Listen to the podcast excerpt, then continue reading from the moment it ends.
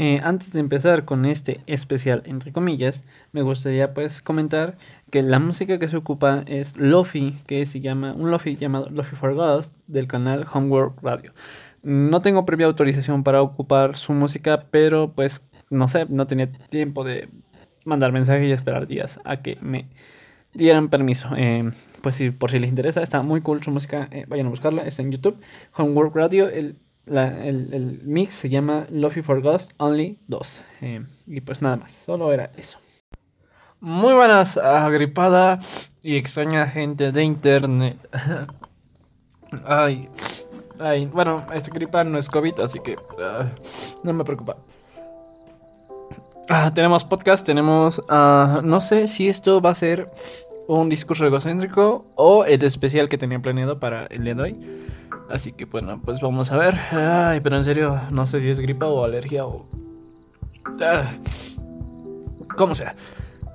Ah, si esto, bueno, se supone que el día de hoy, miércoles 13, eh, bueno, cuando estén escuchando esto es 13, se iba a subir un especial de Cínico Narcisista eh, con temática de terror. Eh, a mí me gusta mucho, creo que a todo, a todo, absolutamente casi todo le doy significado.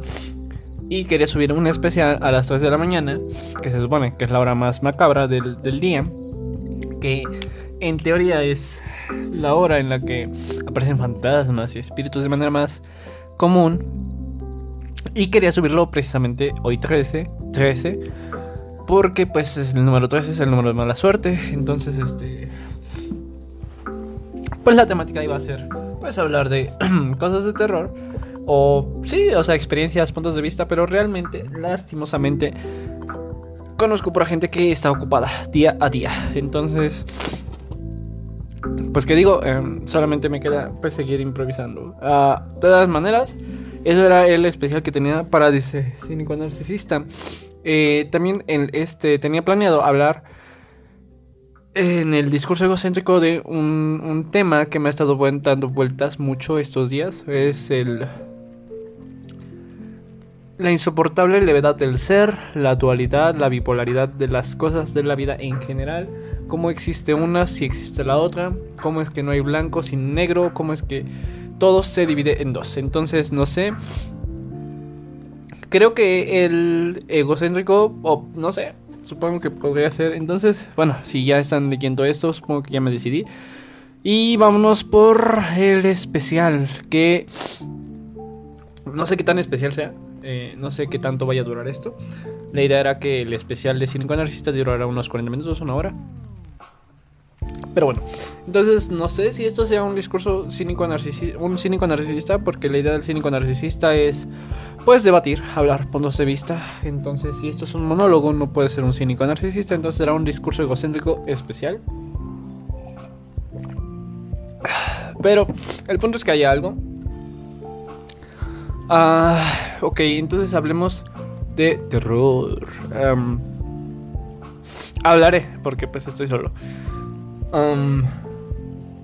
me gusta esta parte del discurso egocéntrico porque realmente es como simplemente hablar y hablar. O sea, no, me siento en la necesidad de dar darle mayor seriedad, simplemente ser hablar con la mamonería que siempre hablo.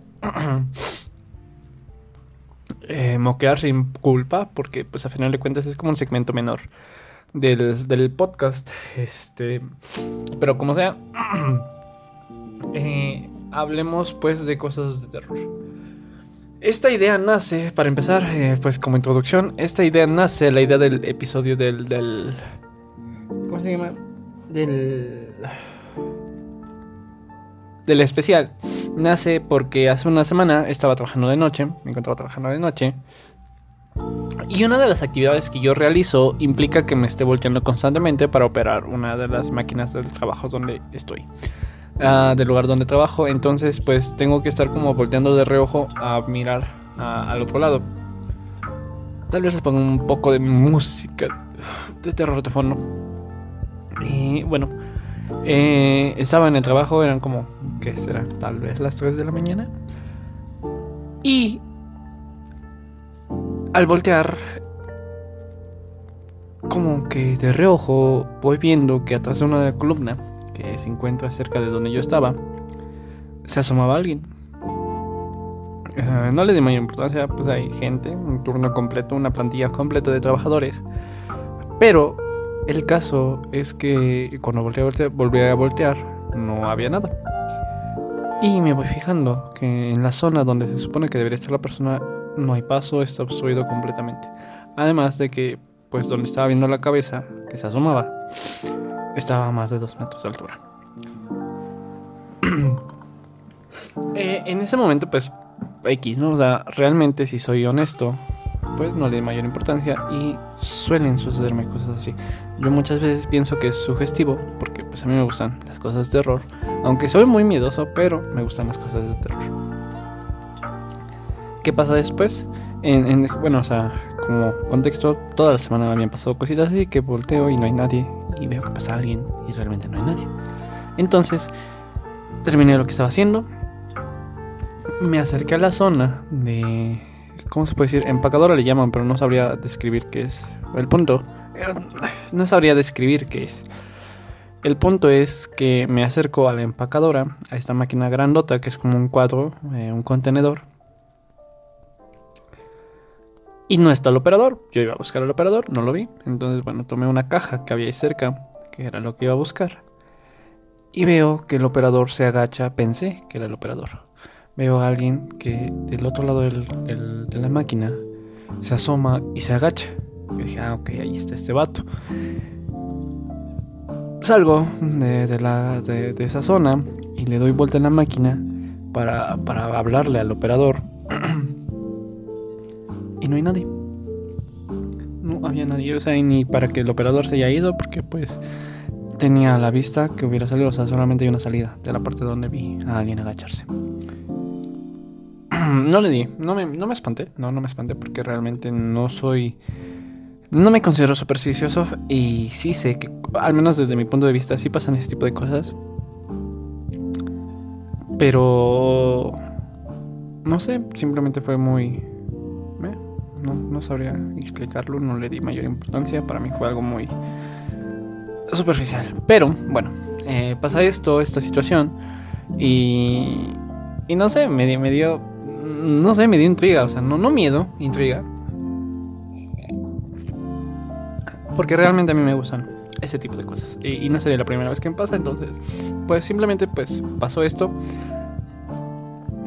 Y mando mensaje a una, a una señorita que conozco, que ya me ha dado pues otras ideas eh, con la plática de pues para sacar otros discursos egocéntricos. Y me comenta también ciertas historias de terror que no sé, no son historias de terror, sino experiencias. Y, y brother, o sea, en serio, me sacó de onda leerlas y no miedo, me dio esa sensación, no sé si, si sienten como desde el pecho les recorre como una electricidad hacia las piernas, hacia los brazos. Y, esa sensación que te provoca el miedo, no sé, no sé si como tal el miedo, pero no sé qué sustancias se liberan en el cerebro, que el, más bien que se liberan en el cuerpo que el, cerebro libera. Pero no sé, se me ocurrió, ok, eh, vamos a, hacerlo, vamos a hablar de esto, porque pues a final de cuentas estamos en época. Y llenos aquí, entonces, pues la idea era como hablar eh, con otras personas. Mi idea era citar a esta chica o a cualquier otra persona que me quisiera ayudar, eh, porque conozco a gente que también ha tenido ciertas experiencias. Entonces no sé si tengo derecho a, pero me gustaría leerles esta experiencia que me contó la señorita. Porque, bueno, a mí en el momento me sacó de onda. Ah, y, okay, y ya como me, sacó de onda, platiqué, empecé a platicar con otro compañero que me empezó a contar más historias de terror. Y es que no sé, me, gusta. ok. Vamos a entrar en, el ambiente.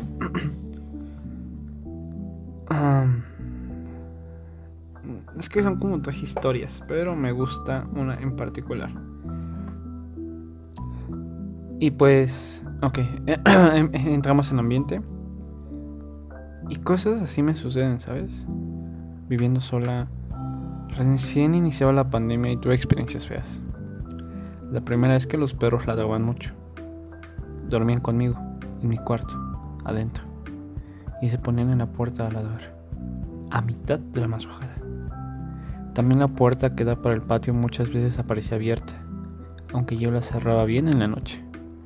Y alguna vez tuve una experiencia cercana, creo yo, con la muerte. Solo me acuerdo que en mi sueño soñé que me despertaba y estaba un esqueleto vestido de blanco flotando frente a mi cama. Y cuando yo iba a gritar se ponía frente a mi cara y me tapaba la boca y me despertaba. En todos, y cuando era más joven, tenía parálisis de sueño con un hombre alto, con el cuerpo totalmente blanco. Tenía tentáculos. En todos mis sueños me ahorcaba.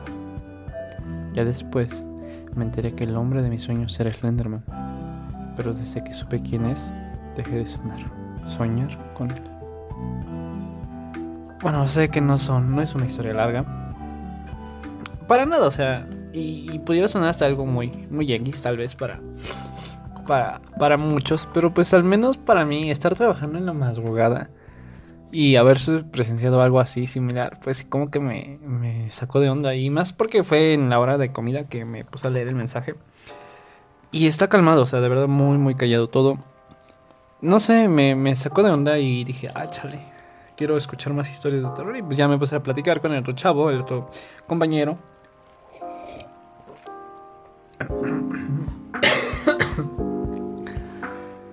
Y pues no sé, me saqué de onda. Entonces, pues qué mejor manera de amenizar el mes de octubre, el mes del terror, que con un poco de historias. Ah, entonces, pues esta fue la idea que me sacó, que, dije, ah, pues vamos a hacer un, episodio. Em, no sé qué más decir, pensé que iba a fluir. O sea, es que de verdad por eso quería platicar con alguien, porque siento que pues así sería más amena, más sencilla la plática. Entonces, pues creo que paso a contar una ocasión, un par de historias, no de historias, sino de situaciones, experiencias que yo he tenido que no son muchas, la verdad, como comento, yo no, no creo en esas cosas, no como tal, no creo en fantasmas, pero pues siento que sí hay cosas que no, no podemos explicar y que realmente no tienen una explicación uh, científica tal. ¿Está sonando la arma sísmica? Eh, no, no era, al parecer también una película y sonaba muy alto, algo muy similar a la alarma sísmica. Creo, creo que eso sí sería de miedo, ¿saben? Pero bueno, contaba con las experiencias, aunque no, no contaré todas las que me han pasado, aunque no son muchas, repito, pero sí diré una que otra. Eh, el resto de estas experiencias las escucharán el 31 de octubre porque esa fecha sí tenemos podcast y con un eh, podcast especial y con una sorpresa. Entonces, pues, si alguien escucha esto y le interesa, eh, anoten en su calendario. El 31 de octubre tenemos episodio especial de Cínico Narcisista con una sorpresa de otro proyecto que me emociona mucho poder presentar con un invitado mega, ultra especial. Eh, dejamos de lado la publicidad y continuamos. Recuerdo, es que en general en este trabajo, cuando estoy de noche, ¿saben? Eh o sea, a mí me rolan el turno, como cualquier obrero en una fábrica fea. Y. ok, si alguien del trabajo está escuchando esto, era broma, es coto. Tengo que editar esto. pero bueno. estaba yo, este. En general, pues caminando, cualquier lado. La zona donde yo estoy es la parte de hasta atrás de la fábrica. Entonces, pues ahí no se acercan mucho las personas y no es como que esté solo, pero en las noches sí se siente una diferencia porque hay una puerta que directamente a la calle, o no a la calle, sino a otra fábrica y está completamente oscuro. Entonces, esa parte, eh, te digo, no, no es como realmente una zona terrorífica, pero sí se siente un poco más solitaria, quiero pensar, que el resto de la fábrica. Bueno, el punto es que yo en esa área siempre estoy trabajando y me pasa recurrentemente que a la hora de estar dando vuelta o estar en las actividades que les comento que tengo que estar viendo de rojo mucho nada más hacia un lado, siempre estoy viendo sombras, siempre estoy viendo que alguien se acerca. En la zona de la de la empacadora que les comento que es la zona que está enfrente directamente de la zona donde yo estoy siempre, siempre veo a una persona pasando. O no siempre, o sea, pero sí me ha tocado varias veces trabajando de noche que me asomo, subo la mirada y está ahí esa persona a veces es una mujer. Creo que por lo regular es una mujer. Y, bueno, vamos a, indagar un poquito en eso. ¿Por qué en todas las historias tiene que ver una mujer de pelo largo? No sé, pero también es lo que veo. Una mujer de pelo largo que pasa hacia la parte de adentro de la empacadora y cuando volvió a ver otra vez, no hay nada. O sea, y de verdad no puede haber una mujer con el pelo suelto en la fábrica. Entonces sí es un tanto, pues, tenebroso. En este momento me encuentro solo en el set de grabación. pero y se siente hasta hasta se siente el aire. No sé si les ha pasado cómo sienten ese aire pesado ese, o sea, hasta siente un frío cuando realmente ni siquiera hay motivo para que haya frío. Así se siente en este momento porque, no sé, bueno. Ah, y creo que en sí como tal historias, experiencias más detalladas nunca me han pasado. Pero, no sé, eh, me gusta el tema del terror, aunque soy muy miedoso. Me acuerdo que cuando era pequeño, siempre, no sé si es el morbo o el sentimiento, lo que llama a, las cosas de terror. Pero a veces hasta lo más sencillo te da miedo, ¿sabes? Y más cuando eres niño. Eh, creo que tengo por aquí una historia que alguna vez escribí de terror. De hecho, pues traté de plasmar como que la parte de que cuando somos niños siempre tenemos miedo. Pero no sé qué tan equivocados estemos de sentir miedo. No me gusta mucho escribir. Mm. Ok. Esta, esta, historia es una historia que quedó descartada, que probablemente saque adelante más después, más adelante. Eh, sí, pues esto sí es una completa divagación, ah, un discurso egocéntrico súper random. Y no sé qué tan especial sea, si alguien quiere escucharlo, pues solamente va a ser una sarta de tonterías reunidas, tratando de hacer un episodio de terror. A ver... Ah, Leo para ustedes. Voy a adivinar. Usted tiene alrededor de 40 años y no son muchas las cosas que le dan miedo. Me refiero al miedo real, no a temores tontos como pagar la renta o quedarse sin trabajo. ¿Sabía que la definición de miedo se refiere a la emoción que nos protege de peligros que pueden atentar contra nuestra integridad? Es una respuesta natural. Es un sistema de defensa para garantizar nuestra supervivencia. Ahora piense en por qué los niños tienen miedo a la oscuridad o a quedarse solos de noche. ¿También usted cree que son tonterías de la edad? Cuando crecemos, cosas como esas dejan de preocuparnos y no nos causan molestia alguna. Pero como tenemos un error, hay cosas malas en la soledad de la noche. Lo digo porque lo he vivido. Eh, creo que este es como un borrador, porque en teoría se supone que allí mismo se dice que el miedo es un... ¿Cómo se puede decir?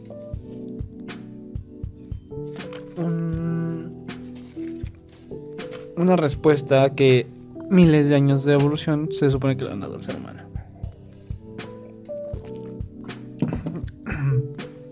Aún recuerdo. Ah, no, no recuerdo el, la primera vez que sentí miedo por una historia de terror o fascinación. Pero sí recuerdo que una historia que muy, desde muy sencillo, desde su concepto tan básico, a mí me causó miedo. Y es que cuando lo piensas dices, brother, no. No. No, por favor, no. La historia me parece que la leí en un cuento de, para niños o algo así. Pero, pues básicamente dice así, o sea, es como, imagina que estás solo en casa. Eres un niño de 10 años, póngale, ¿no? Y tus papás, sus hermanos salieron. No sé, fueron a una cena, fueron a algún lado. X. Estás solo. No hay nadie más. Nadie. Te dicen que no le abres a nadie. Mm, no le tienes que abrir a nadie. Conoces eso, sabes que no lo debes hacer, eres pequeño, estás consciente de que es peligroso abrirle a personas desconocidas. Entonces tú estás acostado y suena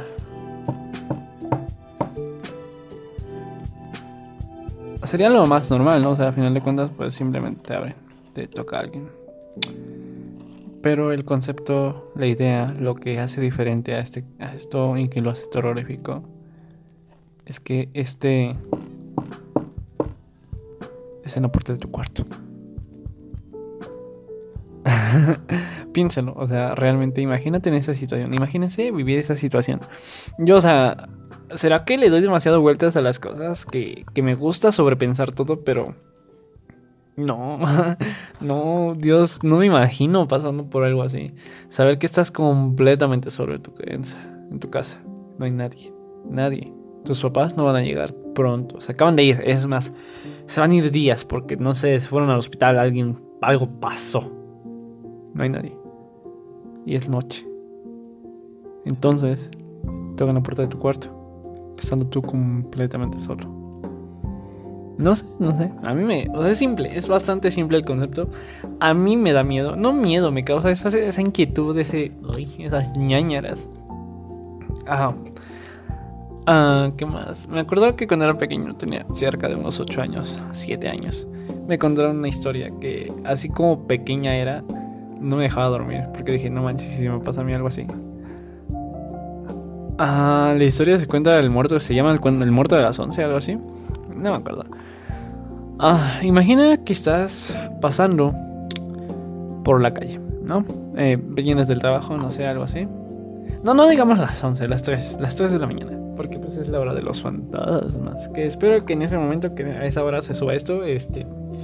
Sí, yo digo que sí. Imagina que estás caminando, se te hizo tarde, vienes a una fiesta, saliste tarde del trabajo, no sé, ya no hay transporte estás esperando que pase un taxi porque no tienes datos para pedir tu Uber. O sea, yo cuando tenía 7 años no existía Uber, o por lo menos no había llegado a México, pero ahora sí existe, entonces cambiamos el contexto. No tienes datos, te no sé, no trajiste tu teléfono, no sé, X, no traes manera de pedir un Uber, un Didi. Estás esperando que pase un taxi. O que de milagro todavía haya una combi una micro. Entonces eh, ves a un hombre pálido, trajeado y se acerca a ti, tú lo ves normal, ¿no? Nada más pues, un poco pálido y X, o sea, dijiste, bueno, además eres un adulto, ya no tienes por qué espantarte de esas cosas, a lo mejor dices, ah, me va a saltar, pero te traje, entonces obviamente no te va a saltar, no es, no es moreno, eso te alivia porque no es moreno. Dices, bueno, biológicamente no está predispuesto a robarme, ok, ya, pasas esto. Lo único que es este señor, esta persona, es decir, eh, ¿me puede dar la hora, por favor? Tú amablemente dices, claro que sí, señor. Eh, son las 3 de la mañana. Ah, ok, muchas gracias. Es que, ahora sí, son cuentos viejos. A esta hora me mataron. Saca, no sé, un cuchillo, algo. Te corta el cuello. Ahí quedaste. Imagínate ese concepto. O sea, bueno, ahorita lo estoy diciendo 3 de la mañana. Pero cuando era pequeño me lo contaron con las 11 de la noche. Las 11 de la noche no es tarde a esa edad, pues yo luego todavía salía, estaba jugando. Imagínate escuchar esa historia teniendo 7, 8 años y siendo las 10 y media de la noche. Para pensarse, ¿no? ¿Recuerdan ustedes las, las creepypastas? Yo me acuerdo que tenía yo como 11 años, sí, cuando empezaron a ponerse de moda yo en ese tiempo iba a los cibers a escucharlas por YouTube. No, es más, yo no las conocía en YouTube. Yo las conocía leídas. Había una página que se llama creepypastas.com y yo ahí leía las historias. Me acuerdo de una mucho. A ver si más o menos será que llega. Es un hombre que llega a una casa nueva. Es un joven, un muchacho de 25, 26 años, que a esa edad es buena edad, supongo, para tener tu propia casa. Vive solo,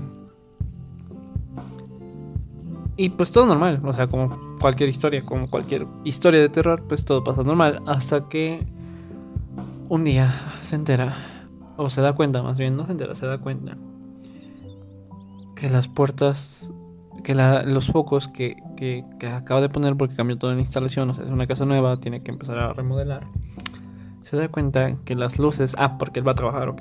Él va a trabajar a mediodía. Póngale, ponle. Entra a trabajar a las 2 de la tarde y llega a las 10. Una hora más o menos. 40 para llegar a trabajo. Hasta eso es temprano, creo.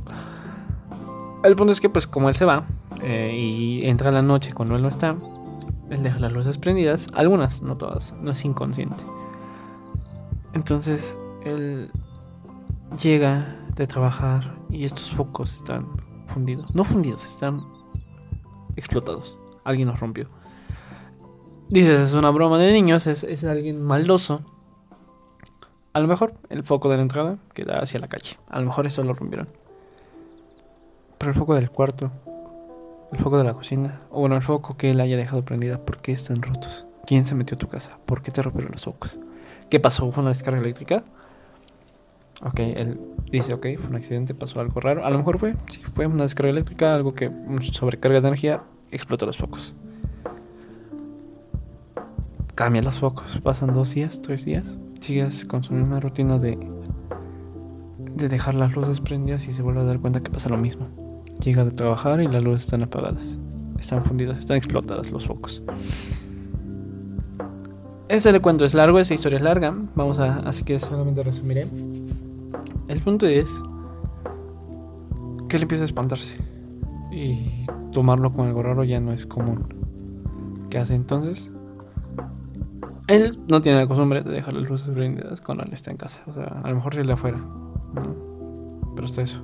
Aunque él cambie el foco llegando al trabajo, amanece el foco está destrozado. ¿Qué es lo que hace? Prende todas las luces de la casa. Se queda en la noche esperando a ver qué pasa. ¡Cac! ¡Cac! No se me ocurre una mejor onomatopeya para esto. Para un foco explotando. Y como eso lo estoy grabando el mismo 12 a las... que son 12 de la noche. Sí, medianoche. Demonios, bueno, no son las 3, entonces no me espanto. Como está grave, eh, eh, este...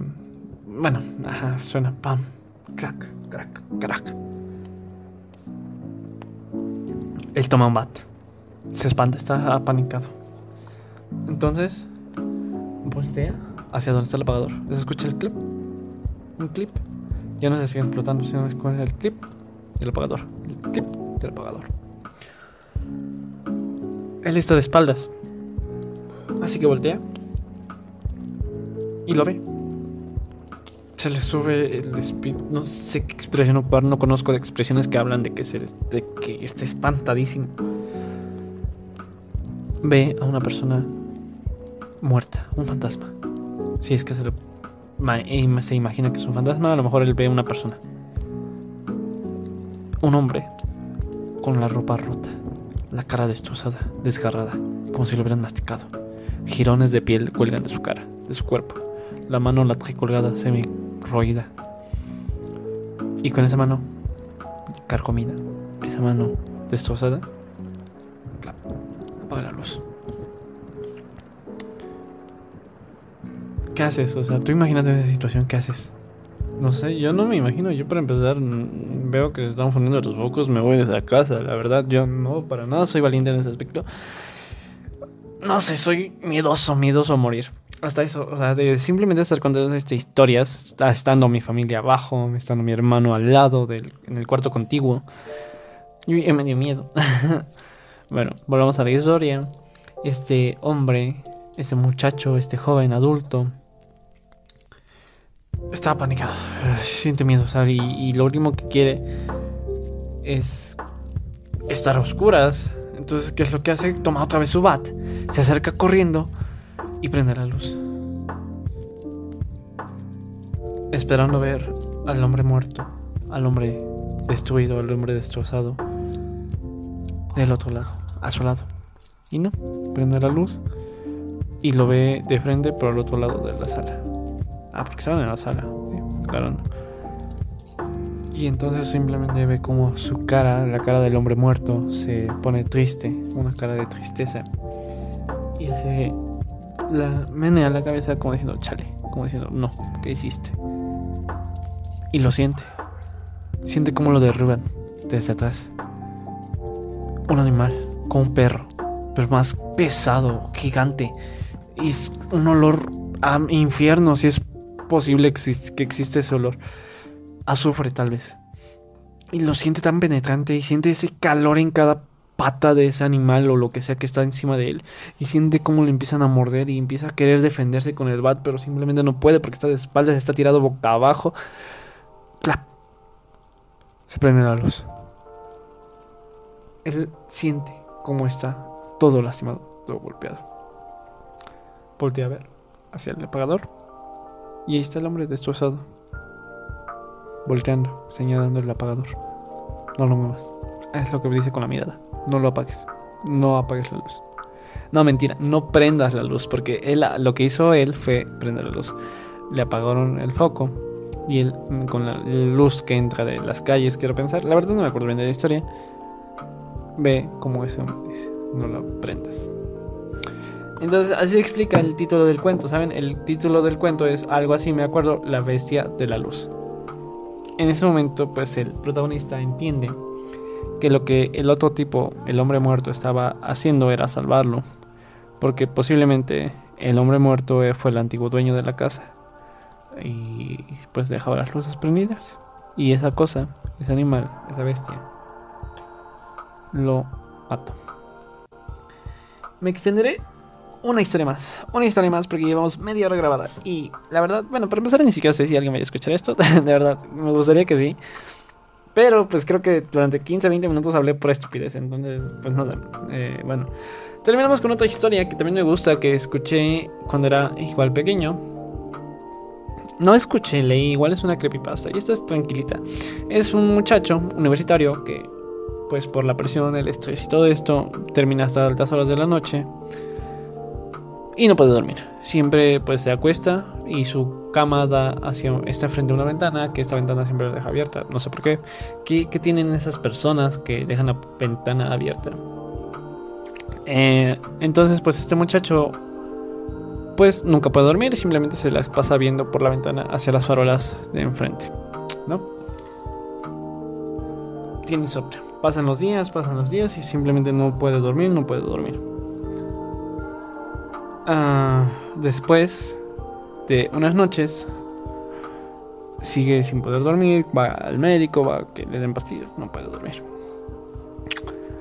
Una noche se acuesta y se da cuenta de que hay dos nuevas farolas.